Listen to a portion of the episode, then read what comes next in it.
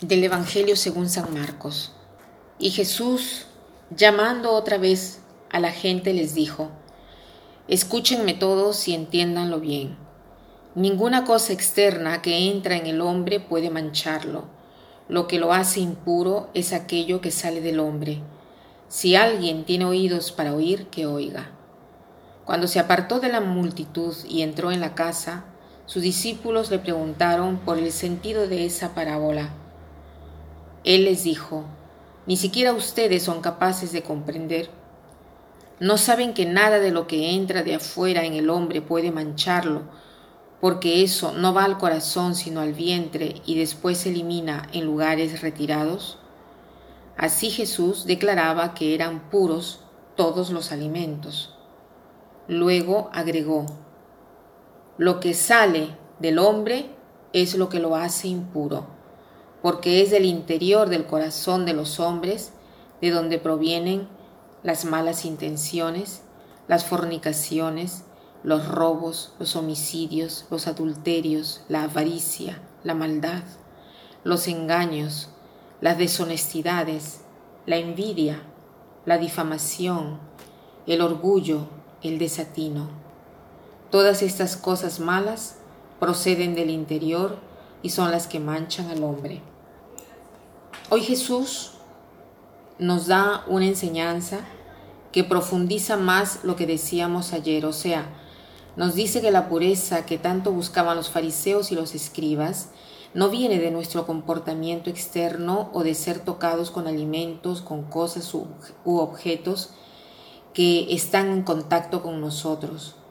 En cambio, nuestra pureza viene de nuestro corazón si nuestro corazón es puro, nosotros somos puros, lograremos contaminar el ambiente en el cual vivimos. O sea, nosotros no nos volvemos impuros por cualquier alimento que comemos o por alguna acción que hacemos, sino que nos volvemos impuros en el momento que nosotros seguimos una pasión que no está controlada por la razón y que se desarrolla en nuestro corazón. Entonces el Señor nos invita hoy a la verdadera pureza del corazón. Cuán difícil es purificar el corazón. ¿Qué cosa quiere decir purificar el corazón? Nosotros de repente estamos más atentos a no hacer, a no tocar determinadas cosas. Los fariseos pensaban que la pureza se adquiría así, pero en cambio Jesús nos dice, estén atentos a la pureza del corazón. ¿Qué quiere decir puros de corazón? Quiere decir no seguir aquellas instigaciones, aquellos ímpetus, aquellas solicitudes que nos vienen de la naturaleza debilitada por el pecado original, que nos vienen de la concupiscencia, que nos viene de aquel del piso de abajo, o sea, del enemigo. Pero en cambio quiere decir hacerse atraer de las cosas que verdaderamente cuestan, hacerse atraer del bien. Por eso es muy provechoso que estemos en contacto con personas santas, con personas buenas, que leamos buenos ejemplos. Es muy bueno leer la vida de los santos.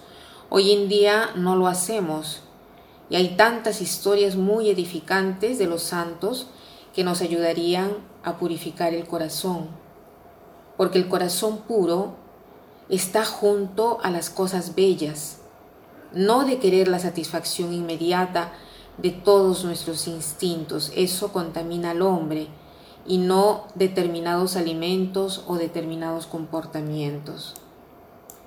Entonces el Señor hoy nos quiere hacer ejercitar la pureza del corazón. ¿Y cómo se ejercita? Hay dos cosas muy importantes. La oración ya que la oración nos hace enamorarnos de los verdaderos valores, de la gracia de Dios, de las personas que han seguido al Señor y que han dejado un buen signo en esta tierra. Y segundo, la oración sola no basta, se necesita la mortificación, una palabra que está un, está un poco fuera de uso. ¿Qué cosa significa mortificar? Dar la muerte, ¿Dar la muerte a qué cosa?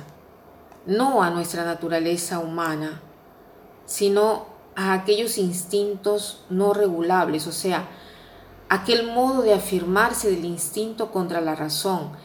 El Señor nos ha dado los instintos, pero nos ha dado también la razón para gobernarlos, para guiarlos y para hacerlos capaces de servir el verdadero bien de nuestra persona.